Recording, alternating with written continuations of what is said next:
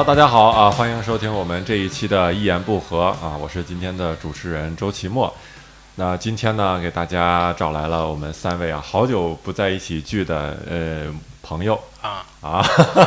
这个上次我们四个在一起录，好像还是在这个教主的车里啊。对对所以今天来的三位嘉宾，一个是教主嗨，大家好。啊，一个是小鹿，大家好，哎，还有一个石老板哎，大家好，啊。嗯，啊，我们这一期为什么四个人聚在一起呢？因为我们有一个共同的联呃共同点，是吧？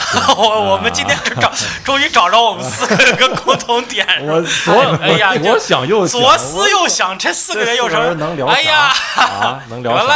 我想聊聊奇葩大会吧。对都都啊，对对对，这这事儿有跟我们三个都有关系，奇葩大会跟你有什么跟周奇？墨就我是想说，我们这个有关系是程度不太一样啊，啊，跟石老板是最有关系，因为齐老板这个奇葩大会的第二季，这个跟编导聊了，啊，然后录了，对，啊。播了啊。嗯这然后三个就下一个层级呢，就是小鹿跟教主嗯。啊。跟编导聊了，录了。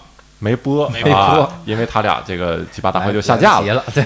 然后第二季就下架了。然后我其实有点联系，我跟编导聊了，啊，我我确实聊了。哎，你啊聊了吗我我？那你为什么没往下聊呢？我是往下聊，他不想跟我往下聊。啊啊啊！哎，不是他，期末要聊的时候，编导说，哎，期末别往下了啊 啊，哎呀，哎当时聊的时候有点不对，劲儿，我觉得够呛能成，因为啊就摸他的时候总往后缩手，啊那就肯定就够呛，肯定就够呛，我觉得啊。是是是，对，这个想聊聊这个，主要是三位参加的经验哈，啊然后跟大家分享一下为什么参加了这么一个节目，参加这个节目有什么体会，嗯还有你有什么印象深刻的一些选手。聊天能一个个来吗？啊，我都记不住你这我我刚才问问题都提了，你们没有人回答，那没有办法，那今天就到这儿吧。每个人平均下来有半秒钟吗？我去，啊，那你思考太慢好是吧？哎，我都忘了，就是为什么奇葩大会会找到单立人？这个老哦，板给解释解释。有一个观众，一个小姑娘是米未的，她看了我们的演出，是然后啊米未传媒的是米未传媒的啊就是奇葩大啊，会。奇葩大会。制作人、嗯制作方。然后呢，呃，她具体是怎么看的我就不知道了，但是她是看了以后，然后。呃，这个推荐了我们，就说这个团团伙非常好，啊呃，重点的推荐了我，啊，当然他是这么给我说，他说：“哎，石老板，我重点推。”但是这个不知道。但是他看了演出之后，是这个应该是是呃是对的。嗯这团伙就不应该抛弃有放弃的，那四个团伙怎么能抛弃一个人呢？我觉得有 你老摸人家的，我只能抛弃你。哎要是我的脾气，说不让我上，我我自己都不会上。就是我要是你石老板，你要说不让周奇墨上，我自己都不上。啊，是你这个脾气啊不所以你就不是石老板。但当年这个爱奇艺中国脱口秀大职业大赛的时候哎，呀，这是另外一个下架的对呀、因为 因为你是业余选手，没有办法参加。全班里人只有你上，我们都没上，也没拦着你上呀。我发现，我发现周奇墨这脾气只要我们有别人上，这节目他绝对不上，这是丢脸。我这么那不是没上去嘛？对，而且人家说了，周奇墨当年上完八零后，人就解散了，不能。终结者周奇墨看，来这个单立人整个这个团队不能要，你知道吧？上什么节目？以后上节目还是得绑块红布，我觉得对对反正是。好像好像周奇墨那个那个比赛也下架了吧？那个好像对，嗯，你怎么你是你是 I 了一吗？刚不说了吗完？蛋，对小，麻雀嘛，就全都是下架了。教主周奇是我们下架。北京单口圈的小麻雀啊，什么消息都知道。滞后知道，他都是知道。就教主经常是给我们说，哎呦，跟你说一事儿，说我是一个月前知道的事儿啊。哎 哎呀我跟你说一事儿，石老板，我被解约了啊，是吗？我我我跟你们说，神舟五号发射了。好，再聊回来吧哈，就是很多可能听众啊都不知道上一个节目可能需要经过之前要经过很多的步骤，一遍一遍的去磨合，对对吧？我们今天可以给大家介绍一下，是不是说你准备好了一个东西啊，上这个上去一说就那么简单，是吧？毕竟你有可能上不去，是吧？但 是。准哎呀，但是就是说，咱们可以聊一下过程，比如我知道的唯一一个过程哈，进程就是说，你上节目之前呢，期末知道第一步，这个这个这个编导就会先派出两个编导来到你们公司啊，找你聊一聊，是啊吧？啊。跟呃当时跟我聊，就是主要是说呢，你这个人有没有什么奇葩的点可以挖掘？对，然后我跟他聊的时候，我发现我也没有啥太奇葩的点，我也是。啊，我也就跟他说了说这个。就是什么我爸呀，我呀，就说一些段子类类似的东西，啊，然后这不就没有下文了吗？小姑娘后来跟我反映的是，她觉得太悲伤了是啊，是吗？啊。我天我去讲什么奇葩大会，你这算悲伤吗？奇啊葩大会我也没什么性侵的，什么童儿童什么没有啊，那那些人讲的都是别人的事儿啊。嗯，啊？还有那还有自己得绝症，就是，还得了有心理疾病，症的，对啊谁绝症躁郁症不叫绝症，躁郁症。可能还是因为摸手的原因，还是我就不是。所以那你们接着聊一聊。我觉得呀编导，跟齐墨你们聊啥他他他给你说是悲惨，但实际上导导播那意思不够悲惨，你要么就更悲惨一点。对对我也不能说死了老板，我觉得太悲惨。还得动手弄啊，老板，那你不管悲不悲惨，你都上不去了，你知道？这个那合同没法签了，这章在我我验了。找我聊的时候，编导就问我一个问题，就给我问住了，我就觉得就就是差点就不上了，就是这感觉。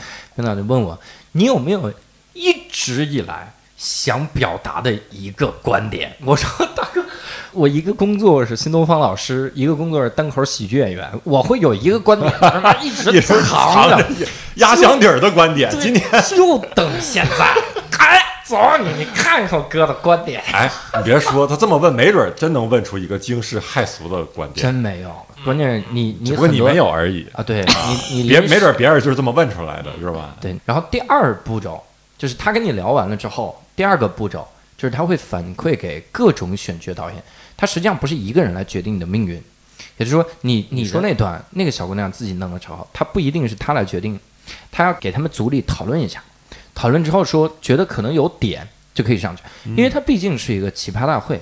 他不可能说，那咱们也说说，那你们难道都请明星吗？啊，明星有的没有点也不让上，就是这样的。哎你得都露点才行。对对，我知道你为什么上不去了，是因为悲惨？是不是？人家跟你提起呢，你说我们是奇葩大会，你说啊，骑谁？会呀、我挺会的，我大会哎呀、哎，石爸爸，我之前一直觉得呀，就咋说呢，没觉得你是一直在让着我，今天开始觉得我我我之前有点太出风了，我呀，有点太眼中目中无谁了，觉得玩这种梗啊没谁哎。我现在今天我服了，哎呀你今天就露出了十分之一的功力，真的是，骑上骑上去啪啪啪，对奇葩大会。哎呀，哎呀，行了行了，我继续说啊，我继续说。一般来说，就是第二个步骤就是大家讨论一下，看你有没有什么点可以去，可以去拿出来分享，然后再后面就是开始就打磨你的稿子。呃，我的那些稿子没有太多，就也不叫打磨吧，就是他会找不同的人来听一听，看看给你提一些这个意见，你上去之后从哪个角度来分享，你的题材大概是啥样。然后，但是最后那一天，这个感觉是不一样。最后一天是你面对三个导，哎，四个导师，嗯，然后以及后面的现场的观众，呃，正式录制那哎，天，录制那天就是那一天的时候，完全效果会超过你的想象，就不是超过你想象，就跟你想的完全不一样。有可能你平时编导都想放弃你了，然后你上去之后，你发现哇，效果巨好。有可能是编导每次都笑，编导觉得太逗了，干嘛你你你赢定了？上去之后没一个人笑，就是这样。我属于后者那你属于哪，种 我我是属于后者。先说出来，所以你那个即使没下架，可能也不会播。哎，我其实挺开心下架。对，笑主听说下架之后，简直在家里笑的都疯了。啊，就你你讲的 大概哪些说是让就是之前编导觉得挺好的，然后但是现场没什么。你看啊，我之前主题是什么？对他之前跟我说说你有有没有一直想分享的观点，我就很明确我没有。他说你只讲段子也行，我就挑了几个我来讲，我觉得会有共鸣的这个这个点，就是我讲单口喜剧事业以来遇到的各种各样的观众。哎，这个观众，来一段，哎，来一段，来一段，来一段，来一段，这一二三四五，我们等的好辛苦，哎，一二三四五六七，我们等的好着急。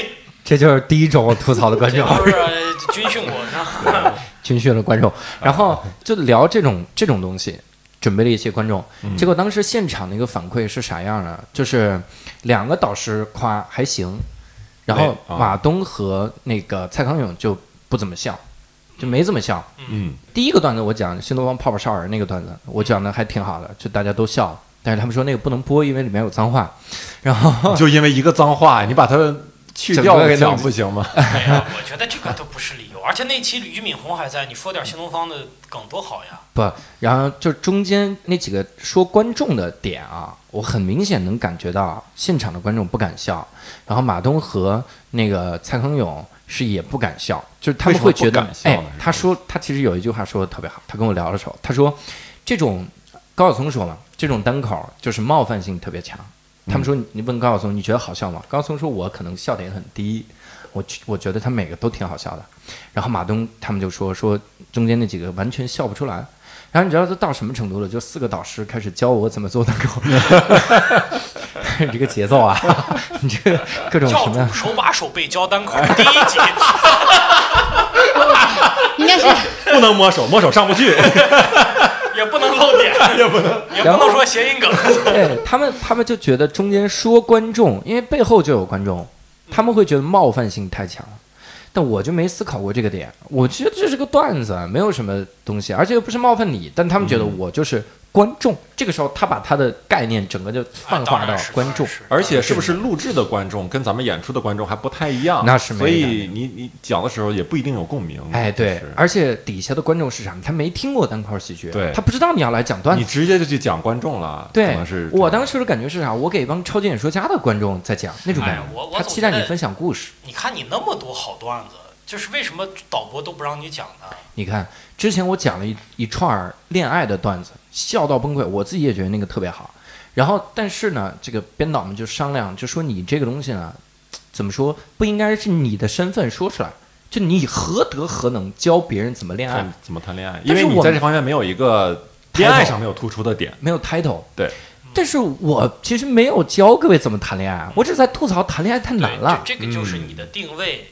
大家觉得你还是首先是个英语老师，对，大家还是希望往这小鹿儿走。呢是律师，你是会讲段子的英语老师，他是会讲段子的律师，所以这点儿我就特别讨巧，我是会讲段子的，你这不段子手。你是正常的，你这不我是我葩呀。对啊，我就是一个单口演员，啊。所以我上来就是段子，然后这个完全没有没有什啊，么问题。不不太受那个身份的限制。对对对，其实你看，我也讲什么逼婚的东西啊，就是但是就没，但是我觉得这个东西就是，其实是我们三个如果是这个全都是以单口演员的身份的，他可能又觉得多了，多多了职业多了。嗯对，所以当时我讲的时候也很明显的感觉到底下的观众他是不知道你是来干嘛的，对，他以为你要做个演讲，没想到你开始讲段子了。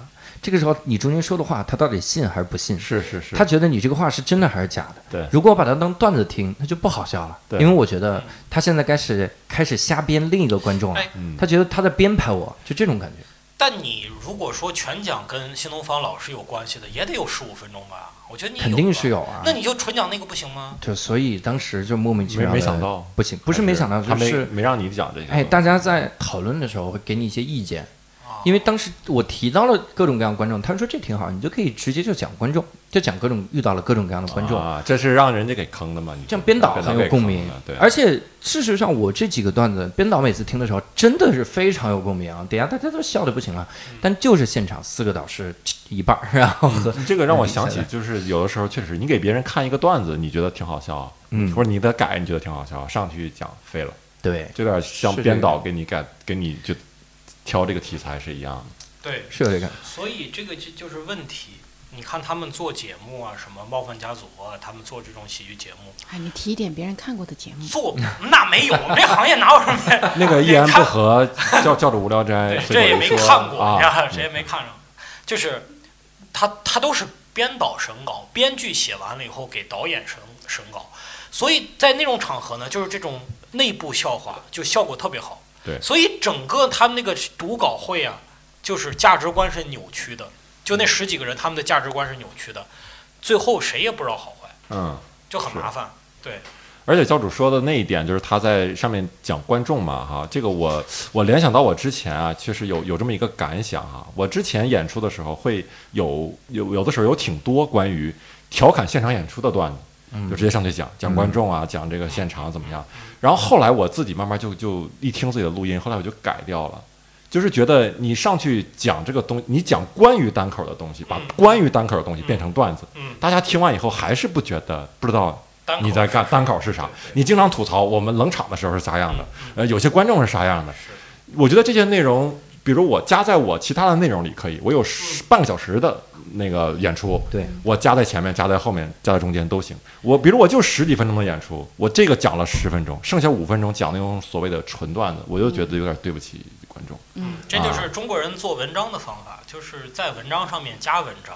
嗯就是我这我这本书，我写了一本书，是关于书的，是关于《红楼梦》的。这是中就就中国人经常喜欢干这种我事。写这本书是关于我但是这这如何写但是这有本书。啥？这是像书评什么的，对，但是这是就是大家的，其实就是很多中国知识分子的套路，嗯就是故纸堆里边去嚼这些啊东，西。那倒是，对，所以就是能有你这样意识，就是说我我这东西，我我这书卖了，他买的是什么？就是这种意识的人可能不太多。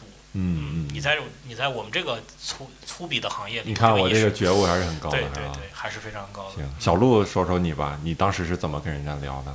我就啊是我比较顺利吧，除了最后没播出之外，啊都挺顺利的。啊，就是一开始聊，然后他也是问我，我忘了哈，我记忆力没那么好，忘了他们一开始啊，那石老板呢？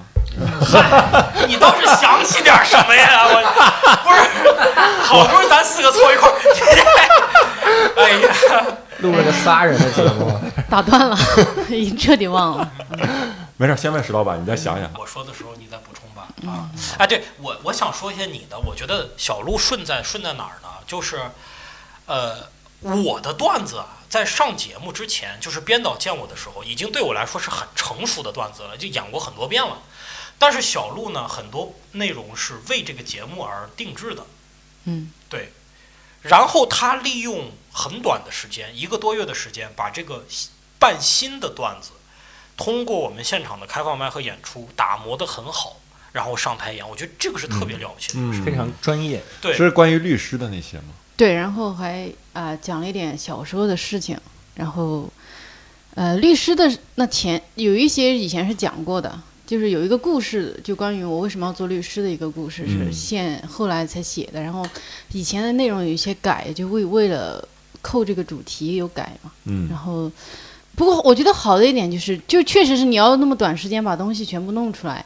是挺挺挺不容易的，就是因为我自己也以前也没没把握过故事性的东西嘛，嗯然后就好就经常冷场，在现场试的时候，好几次嗯。就那种冷到就那次无敌冷所以啊那，阵儿一直在讲那个故事，讲什么的自行对对车什么，对对对那阵都是为了这个奇葩大会做准备对，就练习。那个，然后到后来，呃，现场演出效果就是那天去哪儿演效果也也挺好的，就是嗯。我我其实是呃就有点超出我的预期，就我本来觉得，因为我根本不知道这些观众是干啥的，嗯他可能啥都不知道，他们也许会懵逼，就这你不是个律师吗？你为什么讲这些东西？为什么？但是就很好，就达到了正常他应该达到的一个效果吧。然后几个导师也挺喜欢的，嗯但是就后来我本来想哎那些内容讲完播出了就不用讲了哈，哎，这回可以继续讲了。他是哎喜忧参半。他是我们三个里效果最好，就现场效果是最好的。对，啊就如果他播出的话，就是按按点播出你你们仨录的时候是都在那个现场吗？不在不在，就没有我们不同天啊不同天，小鹿先录的，我在录的。哎，我最后录，我最后录，的。嗯对小鹿是最先录的是吧？嗯对啊效果是最好的。因为因为之前我是颇为小鹿捏一把汗，就是他那套东西在现场试的时候呢，就有时候很好，有时候就稍微冷一点儿。嗯嗯就是哎呀，我就觉得不稳定，所以这个东西真的是跟现场当时的状况很有关系。嗯，我那天真的是感谢导播把我排到了第一个，为？因为那一期呢，人家说你第一个上，我还想你第一个这么冷的让我上，但是幸亏给我排第一，后边全是什么性侵啊、家暴啊，我说在人家后边讲，我讲毛线，我去，肯定没效果。对、啊，后面话题太沉重了是吧对，中间有一个主持人，就是过渡一下，还是真的有帮助。你们之间有有没有啊主持人吗？没有没有啊，之前有阿球，就是做即兴戏剧的，带着大家去热场。啊，但但这个但中间就是马东会调节一下气氛，说哎，那我们看下一个。他就是主持人了，相对他就是主持人啊啊，但是他可能呃，我不知道你们那边哦，他的可能受有点影响吧。我那边是我印象比较深，我前前是呃那个毕导，毕导就是讲写公众号那个嘛，写的很好笑，然后他把公众号上面很多东西就现场 PPT 展示。然后呃，就讲的是就方式就挺好笑的，就观众也笑得很开心。他票特别高，拿到了九十八吧，嗯一，百一百人拿到九十八，那小鹿，那你这个节目反正也不一定能播出来。你说你还记是肯定得当时肯定不能播出来了。导师对吧？跟你都交流些啥了？跟你说啥了？那马东有问我说，呃，比如说收入啊，然后有问说，呃，做这个多长时间了？啊，然后就是为什么要做这个？然后哎，还讲了些啥？反正最后有一很有意思。我下场的时候，就他们都还挺开心的啊。然后那个我我本来以为说高晓松可能还会为难我一下，什么没有，他也就挺挺好的啊，您，就是你是不是去之前都有点担心？啊，对，乐呵呵的，就是。然后后来我下场的时候，我听到那个蔡康永老师跟那马东老师说：“哎呀，他很好玩呢，他自己都有很重的口音，他还说别人有口音呢。云南口音，对，而且是特别大的，就是他是没关话筒的嘛，啊然后就说，然后就后面好多人都笑了啊。对，然后我现场的时候是那个，就在预告里面也会有一个观众很开心，三个导师也很开心，赵又廷不开心，然后他就说？他就没怎么笑。后来那个马东老师就问他说：“哎，又廷，我怎怎么看你全程没怎么笑？你是觉得这个有些比如说重口味的东西，呃，冒犯到你了，还是怎么着？不是说了我我有一个比喻嘛，说律师像姨妈巾嘛。啊，嗯，然后后来赵又廷说：没有啊，我就是单纯的觉得不好笑。嗯，他说：哦，对我这个没有什么冒犯性啊。然后我就跟那些观众说：我说你们觉得他真的没有冒犯性吗？啊，在现场就是你还没对下去的时候说的，对对对，就是因为你讲完之后，他会跟你交流一段时间嘛。嗯然后后来反正也就是跟他会，然后我就哎呀，我说无所谓了，反正我们平时观众里也不会有你这样的人。嗯 哎，这个确实，你说当你别人表演一个东西不好笑的时候，你怎么能委婉的说，或者你不不想委婉？别说你没笑啊，你还用说出来吗？这个时候我还没点 A 数他呢。那个不是我的意思是，赵又廷说，我就觉得这个东西不好笑。那假如说有一天咱们咱们去做，比如你做一个节目的嘉宾，嗯，这个节目你会发现别人都都还挺有反应，都挺笑的。嗯那你怎么会说？你就直接说，你就我觉得不好看章子怡的，表情。章子怡不是在那个演员诞生上面各种表情，就是就做表情就可以了，是吧？对，就挺好的，挺好的。啊，可能就我会说那种节目更为难，其实。我会说就是我是做这个的，所以我可能笑点跟别人不太一样。啊，就有还是找补了一下，对吧？稍微你就不委婉一点要努力了。其实做这个呢，一般笑点还都挺低的。不是，不 有有有我我是我是会笑得很开心，但是在一些别人都有时候不笑的点，我会笑得很嗯但我觉得他，因为我觉得他那个我没想到，嗯别的我大概能想到。嗯对他突然说了个啥，我没想到，我就觉得很开心。嗯，对，我是觉得哦，你。是智力上的优越感让你很开心。不是，就是我没想到，就是段子是讲究预期违背嘛，嗯就是对于观众来讲他是违背了，对我来讲没违背嘛，因为我知道他套路，但是他突然说一个什么什么这个有被我套路的，或者他那个不是个梗，就说一句话，但我真没想到他那儿不是梗，就想我是绝对不会在这个时候去表达说我我觉得这个不好笑啥的，因为就是这样的。哎，对你们前两天不是做评委去了吗？对，你们咋说的？好，来可以聊聊那个，对我聊聊一下一会儿嗯，嗯，就是我会我会看着你，然后忘记你，接着紧紧闭上眼。闭上眼还是能听？教主已经开始打所以刚才陆幺幺零了。仔聊到，哎呀，你看我们这配合哎，教主把我的手把我手拿开，就是我觉得，我觉得有这么一个东西，一定是这个要考虑的，就是你去人家那那个节目，你并并不是去为了炫耀你，所有人搭这个台子不是为了成就你一个人。对。所以在这个情况下，你如果再站出来说，我觉得这不好笑，除非你有特别牛逼的言论，能够让这个节目的卖点更多，叫什么？评委当场怒撕选手，你你能承担得起这个觉悟就行。比如像那个当年包小柏，然后说曾轶可，他完全不会唱歌，就这种东西，就它是个卖点。如果不是这样的情况下，你去做到所谓的客观，实际上只是扫兴。不要在所有人兴致很高的时候做一个扫兴的人。对，那就情商低嘛，就是对，嗯所以如果大家都觉得很好笑，我心里就会想：操，这帮人就没见过好笑的吧？嗯但是我仍然说，对，不错，很很好笑，我就不用当点评不就时行了吗？说出来，对对对啊，我为什么非要说你这不好笑？我怎么怎么样？你看那个很多，呃，就是参加节目的人，他们会在台上说啊，感谢哪个老师的指导，然后您您提的意见很中肯。我不相信你从业八年了，十年，你缺的是他这三分钟的点评。嗯，你这十年绝对有人说你不好笑，或者绝对有人说你唱的不好。就这老师给你点破了，这是个秘密嘛，是吧？这老师你唱得不好，我唱的不好吗？啊，不可能。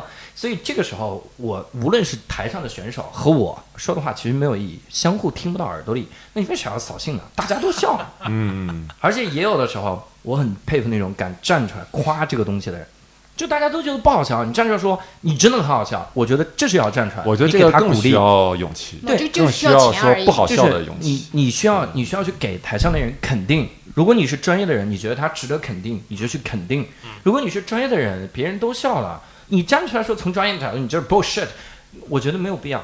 就就还是那你不觉得这样？你不觉得这样不 real 吗？就是你为什么要 real？你去那个节目是为了干嘛？Be real 嘛。嗯，你如果有一个节目说啊，周奇墨老师，我就特别缺个 real 的人，你来，那你对，而。且而且我觉得 real 和情商低就是俩事儿，对就是我。呃，不 real，我就是这把大家弄得都很不开心，然后你你表现你的 real，这这是俩事儿。当然，这个度可能咱们可以去探讨。而且上节目一般也不让带酒，你带 real 去表现你的 real，是不是？我就知道，我就知道。哎呀，感谢 real 玉条鸡尾酒为本节目做出的不赞助，大力不赞助啊！我们争取找他来。我现在已经脑子里有两个品牌了，一个叫 real，一个叫双立人。你拿这个去跟 real 谈，啊你们要不给钱，我们就这么告诉你打广告。，今天、昨天有出版社的说是要赞助我们这个节目，要在我们这个节目里边卖书，呃，不是那个赞助书。在一言不合。对，我说你疯了吧？啊，你疯了！说你爸爸，你在 大哥，你把这事儿说出来之后，以后这个这个节目里出现任何书，大家都会说这是赞助商，我们不能买。没有没有，我们只能卖，我们我们只能卖单口喜剧表演手册，我们还能卖什么宫本费哎？这本书我觉得不错，这本书也是不不花钱嘛，啊我现在对好，那就那个什么吧，就是刚才说到小鹿说我们之前呃昨天哈、就是去北京体育大学，我跟教主去做做那个评委嘛，然后还还给选手点评了我们还有六兽一块儿去。啊，什么比？赛？脱口秀比呃，赛？对，北京体育大学经管学院的一个啊学生的脱口秀比赛。啊啊啊对，然后我记得我当时我心目中排第二的选手，然后我就站起来，就相当于点评他嘛。我就说，我说的比较坦诚，我就是说我不喜欢你的表演风格，但是我肯定你的这个努力和你的聪明，因为他的段子都是就感觉是他看应该看了很多八零后啊吐槽大会那种，都是那种套路的，先说一个铺垫，然后马上一个反转。铺垫反转，铺垫反转，然后他的台风啊也比较像像池子那那种感觉，就是能感觉到很浓重的模仿痕迹，不是一个自己的，不 real。哎，不 real，就是没看到他的那个 real 酒。然后我就这么说，但是我我是我还我我觉得我是啊，是不是有点太直白了啊？说嘛伤，哎呀，没有，我就是说这些嘛。但是我说，但是我说你讲的挺好的啊，你这个努力、聪明程度，你知道在努力去学习，不像别的有的很多学生，他们讲自己寝室的事儿，然后扯出来四个人人名儿，有的扯还有三四个人名儿，而且具体的人名儿啊，说谁跟谁又说啥了，谁跟谁又回来了，然后就怎么样，听了就懵了。还有一个学生是足球队儿，把足球队儿全介绍一遍。我我都认识这个足球。哎，你挺牛逼，我没记住，我是挺没记住。那我们对带你就感觉是带你认识认识咱们队里的人，然后就开始对唱歌。所以我是想说，这个你像像那个赵又廷，他可以跟我学习。嗯，就是哎，我可以觉得你这个东西我也没怎么笑，但是我能从大概从另一个标准、另一个角度上，我判断你这个东西是好的。啊啊嗯，对，但后来马东老师也说了，他说那可能是因为有文化，就是在呃台湾地区跟在大陆，你可能能 get 到不同的东西不一样吧。你比如说台湾综艺，其当然有些综艺我们是能共通觉得好笑的，但台湾综艺有些点我们就完全无法 get，就可能还是有点点文化差异吧。然后对马东老师就说那可能是这个原因，然后到后来。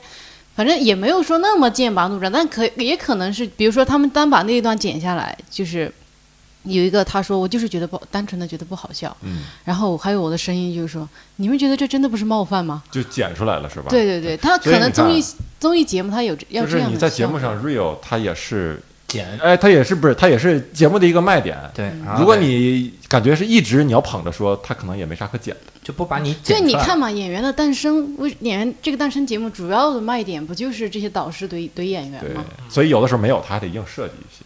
对，嗯，导师之间硬导师设计跟选手他的之间有表情，章子怡的表情很多是时候是就不是那个时候的表情，嗯它是插哎进，去他给他对对，顺 mix 所以所在一以所以这，个事儿最后跟包括跟袁立两个两边撕逼，我觉得就是说从意识上面讲啊，宣布了这一类型综艺的一个没落。就是从大家的潜意识来讲，我是不知不信你这套东西的。就是以前无所谓，以前综艺节目真的可以胡乱剪嘛，剪到真的就就完全你看不出来原版的东西。现在嗯。大家都觉得那个东西不好，对，现在很多艺人出来发声，说自己真人秀里面，因为自己表现的不是，就是不单是那个样子，，嗯。就他可能有 A、B、C 面，他就把 B 面给你抽出来，让大家都骂你。对。是就之前我看贾玲还是谁都有出来站出来说这样东西啊，但是我我觉得咱们总体聊一下奇葩大会下架这个事情啊，我觉得我是在前几天在家的时候啊，那天月圆啊，我们的一个大经济啊，啊，通知我说，哎，哎，你那个我在微博上也发了，说就是你那一段儿是下午的时候发跟我说，哎，你那一段儿啊，因为讲到了姨妈巾，然后上头觉得这个太敏感，建议要把这一段卡掉、嗯啊，什么不建议，勒令把这段卡掉。然后呢，啊其实这个可以不播啊，你不用紧张。然后呃，把这段卡掉，然后呢，呃，呃但是节目组觉得卡掉人设就不完整了。然后就说那要不就整段拿掉吧。然后那个月圆就跟我说，然后呢，我突然想，嗯、我之前我我这个不是好久没播嘛，然后我经常别人就会介绍说，哎呀，说我上奇葩大会什么的，可能被剪了，被剪了，被剪了。我这个乌鸦嘴真的是成真了，我说了好多次，哎，终于把它说成了。关键小鹿介绍到那个节目组说，这个剪掉就跟什么呃人设什么的不符了，是吧？你刚才说的、对对对啊，我感觉听上去还以为这个节目组要抗争一下，结果直直接拿掉了，是吧？整哎个都，拿掉了。对对对，然后后来，呃，才到晚上啊，才到傍晚，我是下午下午三四点知道的吧，才到傍晚，然后就奇葩大会全网下架了。嗯，哎呀，我害了这个节目呀。所以先走了一步，小鹿。所以小鹿他的这个是就是参加之前就已经知道，我就看不到我了。他有预感。哎，同其实你录完以后，感觉好久没播你的那一期，对是吧？嗯说是应该就是没播的，我估计没播的那些存货吧，估计都是在一直 调整、调整、调整。嗯对。但我我真的哈，哪怕这个节目下架了，我啊，我真的觉得这个是个挺好的节目。挺好的，挺怀念他的。对，就是我觉得它跟其他这些网综啊什么的不太不太一样的地方哈，就是不是因为我上了这节目我觉得好哈，是我没上之前我就就知道，因为他知道新我知道新的一季跟原来不一样嘛，嗯，就是他是让各种各样他们能搜罗到的不同的人来分享自己的观点，你可以不认同或。者第二季的主题是非正常人类，是吧？分享，对啊，它就是一个分享的节目。然后你可以，你你是自己坐在家里，通过一台电脑，你就可以看到这个世界上各种各样，就中国吧，中国嗯地区、各种各样不同的人在过什么样的人生，他们有什么样的想法。我觉得这是让就现在大家这个肉身不能动的人，你就只能选择一条人生路线的人，可以看世界的一个方法。嗯，我觉得挺好的，就可以给很多人很多启发。是又不像一席那么装。哎啊，来来，石老板说说你的演出给你的给别人什么启发了？你的那我给我本来觉得，本来啊，本嗯来觉得，哎呀，这个节目砍了，你说这个对我影响多大？后来看看石老板的粉丝量增长，我觉得也没有什么影响。哎呀，所以我我是想呀，现在大家都想当明星红，太难了。我我劝大家呀，好好做自己的。你就是演现场或者是偶尔对，耕你那一小块地了，只能是。对对我是一点都我觉得指指指望这个奇葩大会算是绝对的 S 级的节目吧？你看那几个咖，然后呢，这这播放量上亿的播放量，嗯，我我真正加我微信的啊，就加我微博的，呃，就六七千人吧。嗯，然后真正的说来现场看看演出的，六七十人吧，当时挺多的，但是呢，过了几周也不会有那么多。你在那个节目里，就是包括你们啊，在那个节目里不占优势，甚至占劣势，因为你的东西只是好笑，没有给人我惊喜的感觉。我我不这么认为，我不这么不是我为什么说这个话，就是因为我我没怎么看第二季，就这不来不及看了就下架了，没有办法，我就得上网搜大家对于这个选手的 选手的选手的评论啊什么的，就为了这个一言不合是吧？然后我发现大家印象特别深的，大家评论的印象特别深的，都是所谓的奇葩，就是他讲的东西都是很惊奇的，对超出啊，有个什么可乐讲躁郁症的，对可乐。还有呃什么讲什么博物馆的何森堡吧，对嗯，何森堡本来就是大 V 啊，对对，然后还有什么，就是感觉那个东西就不是你日常生活中的，对，然后他们会有兴趣。像你就是石老板唯一一个上的嘛，点评你的很少。我看到唯一一个豆瓣上有一个，他把基本每个选手都点评了，然后说石老板说这个挺好笑的。看了演出啊，好笑，段子是挺好但是啊，能看出来石老板不是那种生下来就能说会道的人。对，我说这咋看出来？这跟点评你那个一席可能是一啊，个，不是什么一席啊，席点评点评他的那个职业脱口秀大赛，就啊。是，一席。我那一席很多了，一席啊，嗯。那一席很多。而且我发现我有一个细节，就是我在之前导播每次这个每次让我讲段子的时候，不管底下有几个人，哪怕是三个人，或者是最多二十多个人，我都会互动，我都会先互动，先跟他们聊。嗯。聊聊聊，觉得热了我再讲。嗯，嗯然后呢，他们到最后那个制作人最后一面见我的时候说：“你不要这样，说是这个。”有作弊嫌疑就就。不是不是有作弊嫌疑，现场可能不太好控制，说了一些，我就还是坚持我说我我应该互动一下，但是现场我没互动，因为现场气氛不错，嗯就是我是第一个上的嘛，现场气氛是 OK 的，但是如果我之后上，我估计我还得互动，要不互动就真的更沉重。就更沉就真的很可怕。我觉得这个上那个节目最后能讲，因为我们是要要要有效果。你别人你是分享知识或者分享自己奇葩经历的，无所谓，嗯你把这事儿讲明白就行。嗯这就是喜剧演员最大的一个问题，真的是也说公平也说不公平。就是说我今天讲的段再好，你没笑，那我今天就是失败。我也自己知道我失败，我不会给你找补说。个因为观众啊对对因为这大的原因，我我选择来这儿演了，对不对？我可以不演，嗯我选择来这儿演了，效果那就是我的责任，嗯嗯嗯，所以就很不公平。反正挺确实是，你就是这个喜剧或者叫段子，它呃不公平一点在哪儿，或者难的一点在哪儿？就是你你给我发那个论文，我看了吗？嗯就是他说，因为这个笑啊，就是段子啊，需要观众参与，你才叫一个段子，才叫表演。就是我说了一个笑话，观众如果没有笑，这个东西就不叫笑话了。嗯，他叫？对，因为观众没有就一笑话个人打乒有乓球有反应的笑话才是笑话，所以你没你必须得打破第四堵墙，跟观众那堵墙，让观众得参与进去。没错，没哎错。那你们这个录这节目，就跟你们同期的也好，或者是你看的这个什么别的期的节目也好，有没有让你觉得这个印象比较深的那些选手啊，或者嗯挺有意思的？录制的时候一些事儿有吗？我我感觉台下大家都特别的，就是正常交流人类对对，都都很正常。这是我觉得一个很，对，比如啊，那清你之前华那个抱的期待谁，是啥？去了以后那个清华那个那个博士，哎呀，那个那个有点不正常。那个那个哎东北杨讲东北口啊，对对讲讲对，清华博士是咋回事？正好我也没没看过哈，杨杨奇涵是他以以前上过很多节目，他啊是又又是懂国学，又是当过村官，又当过公务员，然后呢，言论是那种。就是又又有中国传统，又有自己的标新立异，整个是一个新国学派的那种网络学究那种感觉。啊，他在台下，我们都感觉有点儿亢，怪怪的，对，有点亢奋。然后他就会，就是你们几个人聊天，他就会走过来，然后说几句话，就说几句还观点还挺大的那种话，然后又走了。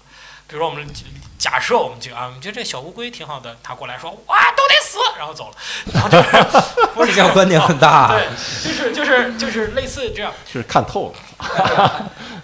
所以，而且我之前跟他就是海选的时候在一块儿，我觉得，哎呀，我当时觉得还这样还能哪有海选？上，还还能来航海选，但是他效果还是不错。就是他那套东西，他自成一派，他有套路的，他看过超级多的书，然后他是引经据典加自己歪解，就那套东西观众还是买账的，挺有意思的。这人，嗯给丢个书袋再评点评一下，我那期还有什么？还有那个宅舞团，就是宅舞啥意思哎，就宅男看的舞，只能是这样理解，啊？就是很二次元，然后那种舞团，然后穿的也很奇怪，穿的就那种像哇，这王子一般，真的是王子一般，你一看就知道王子，紫色头发的王子。然后还有那个啥，有一个女孩是大码时尚，什么叫大码时尚呢？哦，知道，加大码，她说胖女孩也要有时尚感，嗯她就教胖女孩怎么怎么穿，穿时尚哎，然后怎么纹身啥的。我那期大概就是这样的，但是我也没细聊，因为我沉浸在我失败的痛苦里。哎，所以你们你们上场的时候，哦，你们在场下的时候，那些选手上场，你们在后台能看到吗？对，那彼此那他有个大屏幕给你一直看，都能看到，所以你们会聊这个关于这个选手的一些事儿，可能也没有那么熟，也没什么好聊的。没啥好聊主要是看着是吧？对，但是坐哪儿就行。而且我那场还有好几个特别牛逼的人呢，嗯，比如说那个以前的那赵普，就是央视的主持人。啊对我那天有冯唐，冯唐在上面耗了一个多小时。啊，冯唐这个，反正我看大家的对他的评价就是，慢慢越来越多的人在在说他油腻，感觉就之前疯很多了，他上去待的时间太长了是。吗？硬核油腻，硬核油腻，我，那是啥呀？橄榄菜吗？就是五月又散人油里面还有个核。哎，五月散人，硬核油腻。对，我我那个时候，我我唯一看了一个片段啊，就是不小心看到啊，那么不小心啊我还有看了石老板那那期，然后就是那个女孩说她自己特能吃嘛，小猪猪，小啊特能吃，我觉得石老板特别喜欢那小女孩，他每次说起来，他说这个小女孩的名字都特别可爱，小猪猪。小猪包，去去九十块钱的人均九十块钱的餐厅，跟那个相亲对象，他吃了九百块钱，点了一本儿，嗯，然后小姑娘傻傻的就在那儿笑，说完这个事儿笑，然后底下的那那几个人导师哈，蔡康永、马东他们就笑，那个镜头给的特别大大特写，我不知道为啥，我就看到那一段的时候，我就觉得挺难受的。其实我知道，我都理解双方，就是小女孩上这个节目也也是名利双收，有有有名有利的，对吧？她可能也不介意说这个事儿。然后底下呢也确实，这是个娱乐节目，对吧？你看有人分享这种什么样的经历也好，我就可以笑，可以嘲笑。但是我不知道为啥，我就看到底下人在放肆的笑，小女孩还还挺就觉得这个也不算个事儿，对吧？因为她把那个相亲对象给吓走了嘛，就是再也没有联系她，她可能现在还单身。所以我啊不是啊那个我也不知道咋回事啊，反正就是我就觉得我当时觉得挺挺有点悲伤，不知道为啥，我就觉得就啊这种娱娱就是周大师就永远能够从所有快快乐的东西当中看出来悲伤。这种娱我乐我，尝试离的周大师近一点，就是可能我的底色就是悲凉。哎呀我看到哎呀，我东哥，我看到了娱乐的底色，就在那一刻，我确实他特别像我之前一个同事，我之前那个同事去看什么呢？去看东方斯卡拉，就是那个哭了，哎、裤裆里塞鞭炮，喝啤酒，他真哭了，他这这同就底下都笑。那场没有这个鞭炮往裤裆里塞，啊那场就是喝啤酒。这个老几位今儿来了啊，小弟给各位干一个，当当当就干。我觉得我真的会哭。我那个同事就哭了，嗯然后别人就说这妈这是喜剧节目最不大的一个。像你你你说的那种，我真的会哭。但小猪猪这种，我可能因为我见过他真人哈，嗯我就觉得他真的是傻了傻了，挺可爱。但其实你说的对，你看所有的，不管你现在特别极端的综艺节目，像台湾有，呃，日本有，呃，韩国有，其实都是。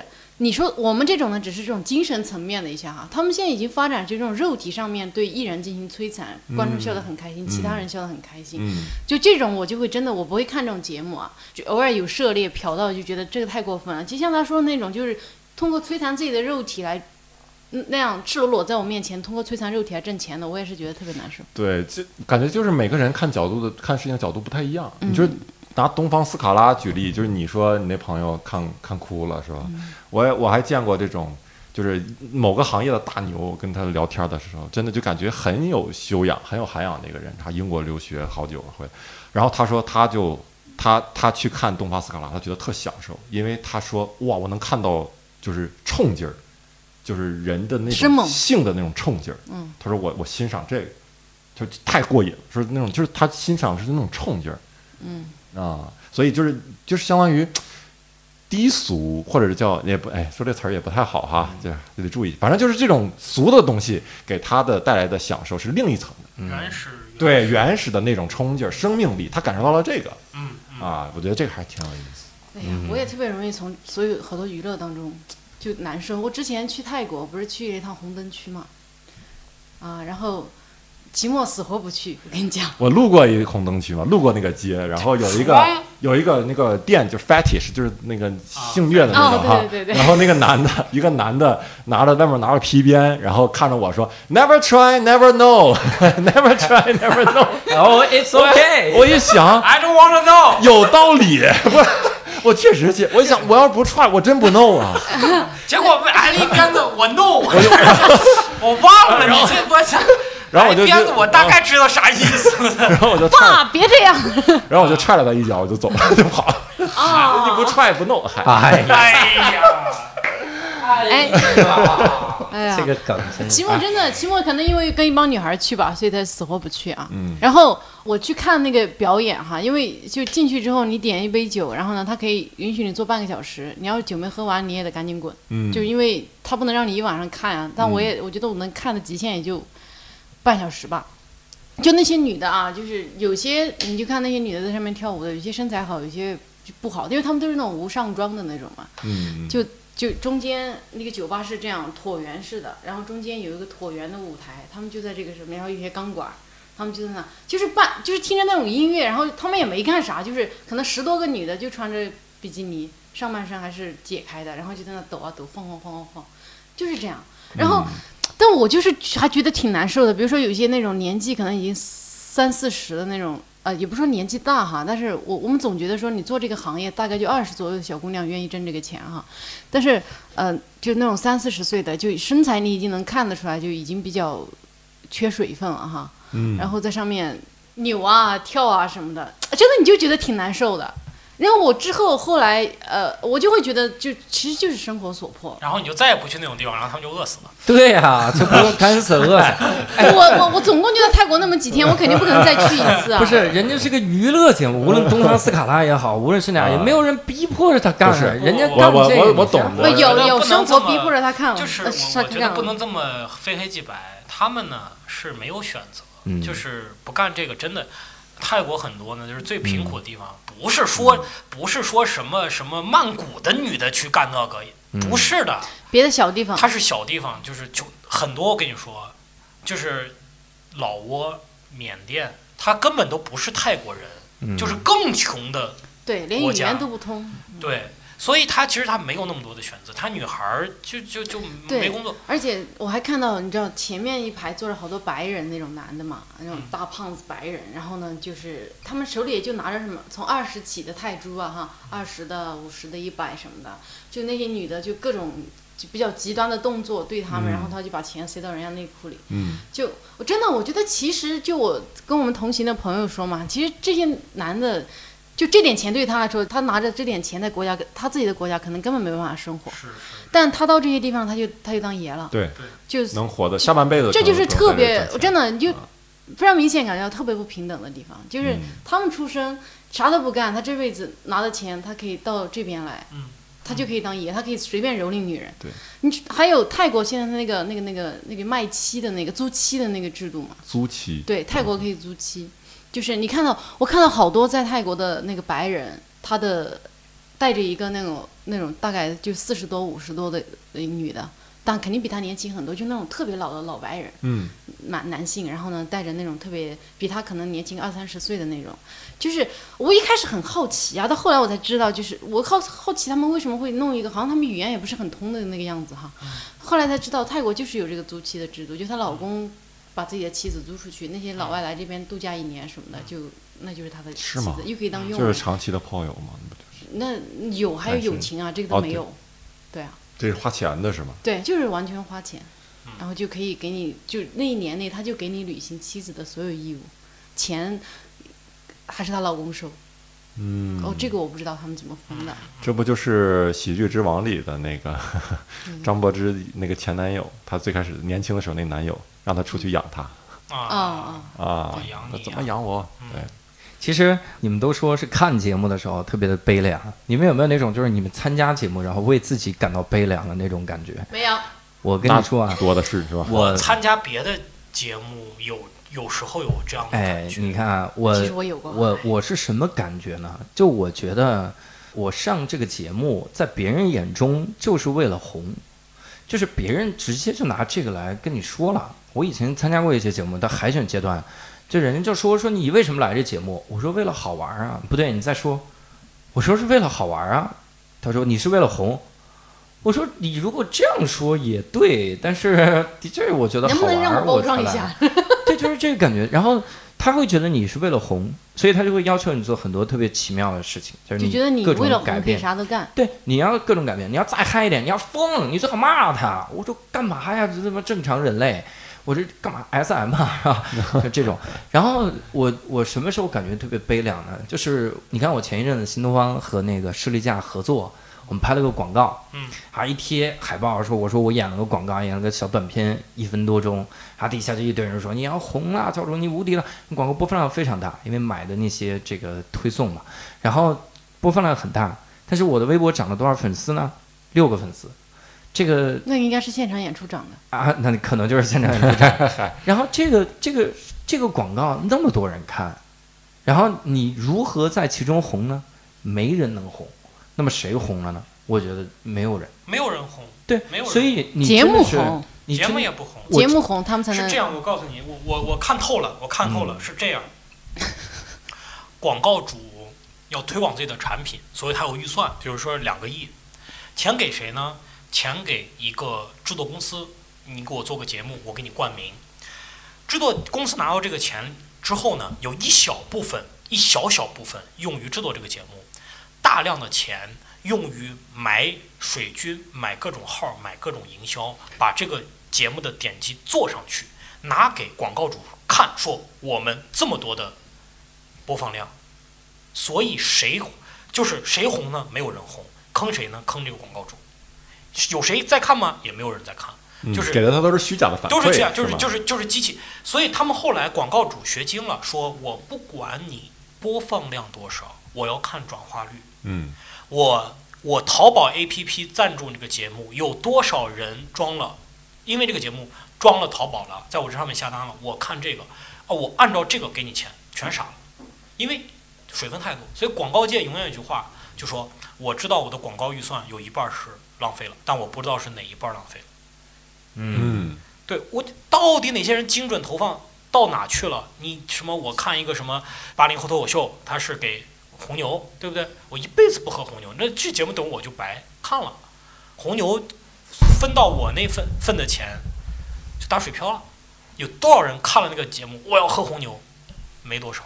但是你按照你这个说法，你比如说《奇葩说》之前我还看了看了可能一两季吧，嗯。他那个他所有上面打的广告的一个产品我都没用过，他红啊，他里面红了那么多人，奇葩说在中国的文娱界所有的节目里面，对他是个奇是迹，千分之一。嗯，的几率，就只不过你看到他了，他红了，有还有九百家公司要做他一样的事情，死的连渣都不剩，这个你没有看到而已。对嗯，就九百个人，那帮广告主投了那九百个节目，也是一个两亿往进那，我有知道这样的节渣，都不剩，太可怕了。这个行业真的，我觉得做这个事情的制作公司、平台，我觉得他们每天都睡不着觉，有今儿没明儿的，真的太可怕了。好哎，那我们这期聊的也差不多了哈，这个从呃奇葩大会啊 聊到了教主的心酸，聊到了底色悲然后凉。聊到了他的底色悲凉，是吧？这聊的也不少啊。然后呢，这期的一言不合差不多就到这儿结束了啊。那希望大家关注我们这个现场演出哈，我们叫单立人喜剧，你在微信公众号或者是微博搜“单立人喜剧”啊，都能知道我们。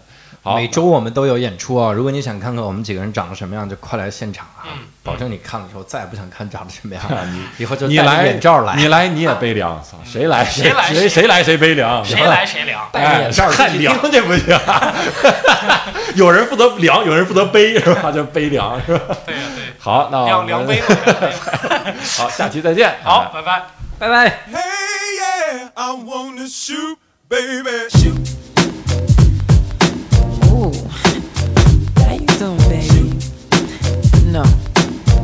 at you. You, the bow legged one. yeah. What's your name?